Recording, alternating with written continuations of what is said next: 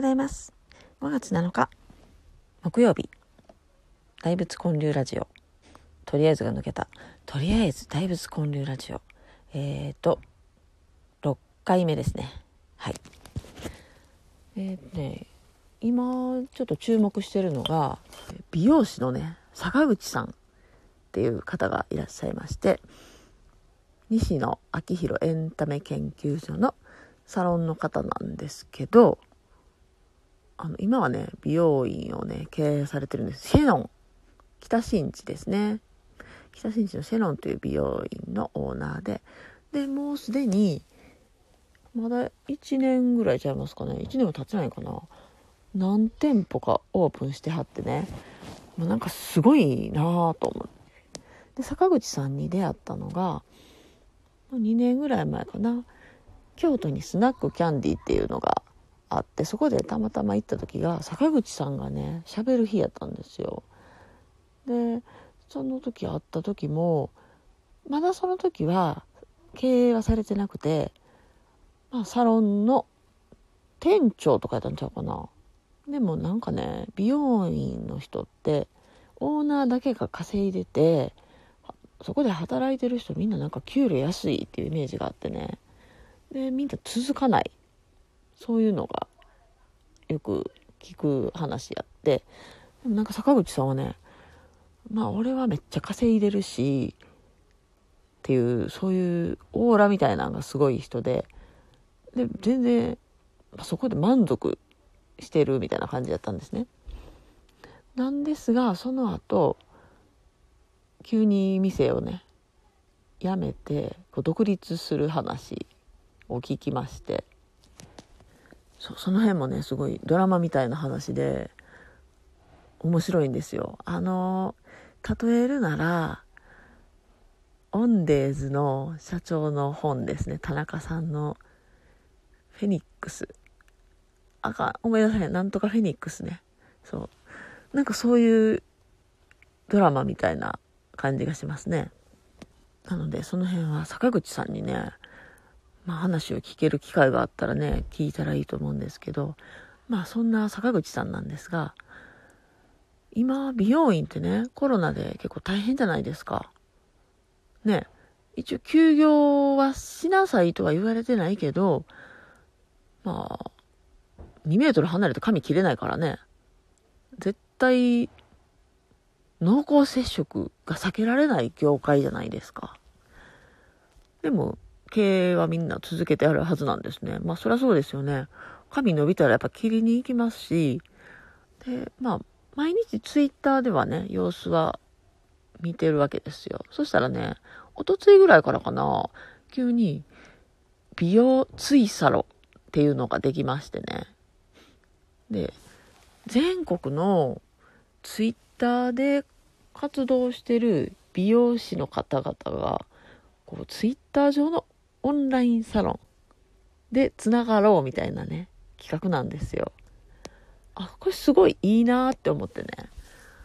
なんか、だって会ったことない人たちと、こう、ツイッターだけで、美容師が、こう、今後の美容業界のためになるようなことしようみたいなね。そういうやり方。あ、めっちゃいいやんと思ったんですね。で、私は、別に一個の業界に属してるわけではないので、まあツイッターで、うーん、まあラジオトークしてる人とか、あと朝活をしてる人。で、そういう人たちと、まあちょっとそういうね、ツイサロみたいなのができたらいいなと思ってて、なので、朝ラジ活っていうのをね、まあ今日から始めようかなと思って。朝活っていうのはね、もう数年前からありましたよね。まあ私の記憶では多分10年以上前から、こう朝、出勤前にどっかカフェとかに集まって情報交換するみたいなね。そういう朝活のこうグループっていうのが多分いっぱいあったと思うんですよ。多分ですが、こう渋谷あたりから始まって、こう全国に広がったと思うんですけど、私も大阪とか神戸のはね、ちょっと行っていたことがあって、でもなんかね、その朝活に来る人っていうのは、まあ、過度な期待を抱いてね、来る人っていうのが結構最初はね、いたんですよ。なんかこう IT 系の最新情報が聞けると思って来ましたみたいなね。その朝活のスタートがね、多分そういうね、感じな、ほら、六本木ヒルズ、ヒルズ族とか、その辺からね、始まったような記憶があって、で、それを期待して来るような人がいたんですけど、実際集まってるのは、普通のサラリーマンで、うん、そうそう、そういう人たちが多かったんで、あれ ?IT 情報聞けないの？じゃあ帰りますみたいなね、そういう人もいてはりましたね。で、そこから増えてきたのが、ちょっと友達増やしたいな、みたいなね、そういう人たちの集まり。で、それは、まあ、友達だったり、あとはこうビジネスをしたいとかね。で、あとは、もう、マルチですね。こうネズミ子、うん、そういう系の人。ネットワークビジネスですね。そういう人たちが、こう、カモを探しに来る場所とかね。そういう感じに、こう、推移していった気がしますね。だから、ちょっとそういうとこにいる人たちは、こうそうなんじゃないかなっていう疑惑というか、まあそういうのを持ってる人もね、多かったと思うんですね。で、あとは、まあ朝活って大体7時から9時ぐらいまでかな。うん。で、その中で何時でもいいですよ、みたいな。ちょっと立ち寄るだけでもいいですよ、とかね。そういう感じでやってて。で、一応主催者が、うん、毎回いて、えうん、やってましたね。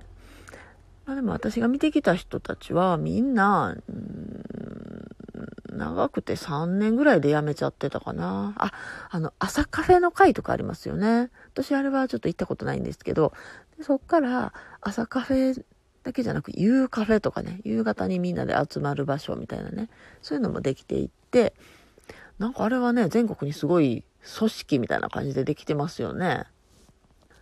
まあだからその流れとしてはもう同じ会社の中までつるむっていうのがちょっと古くなってるってことですよね。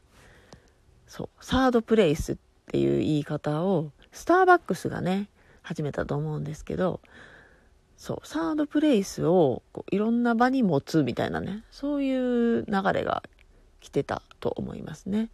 であの坂口さんの件ですとあのツイッター上にそういうサードプレイスができてるみたいな。なのでオンラインサロンっていうのがもうサードプレイスなわけですよね。家族じゃない、会社じゃない、友達じゃない。あ、もうでも、あれやな、フォースプレイスみたいな感じかな。ファースト、セカンド、サード、フォースって言いますよね。うん。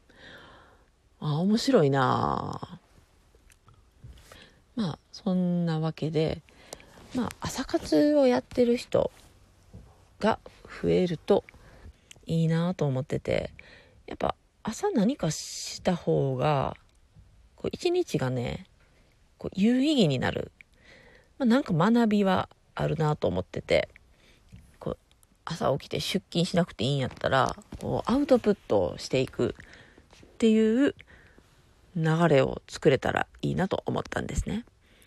で、アウトプットしよう思ったら、やっぱインプットしないといけないんですよ。まあ、しなくても、もうずっと溜め込んでた人とかやったらね、それずっと喋っていったらいいなと思ってて。だから、このラジオトークで、朝、喋る。で、配信するっていうのが、すごいいいな。このコロナの時代にはね、めっちゃ合ってると思ったんですね。なので、あの、ぜひ、一緒にやってみてください。で、ハッシュタグで、朝活、朝ラジ活ってね、入れてくれたらね、私はね、多分ね、もう今のうちやったらね、めっちゃ聞けると思うんで、あとはなんかおすすめのラジオトークのね、こう、番組みたいなのがね、あったらね、知りたいですね。まあ、いろいろ情報交換していけたらなって思います。というわけで、10分なので、また、では、次回、お会いしましょう。ではでは。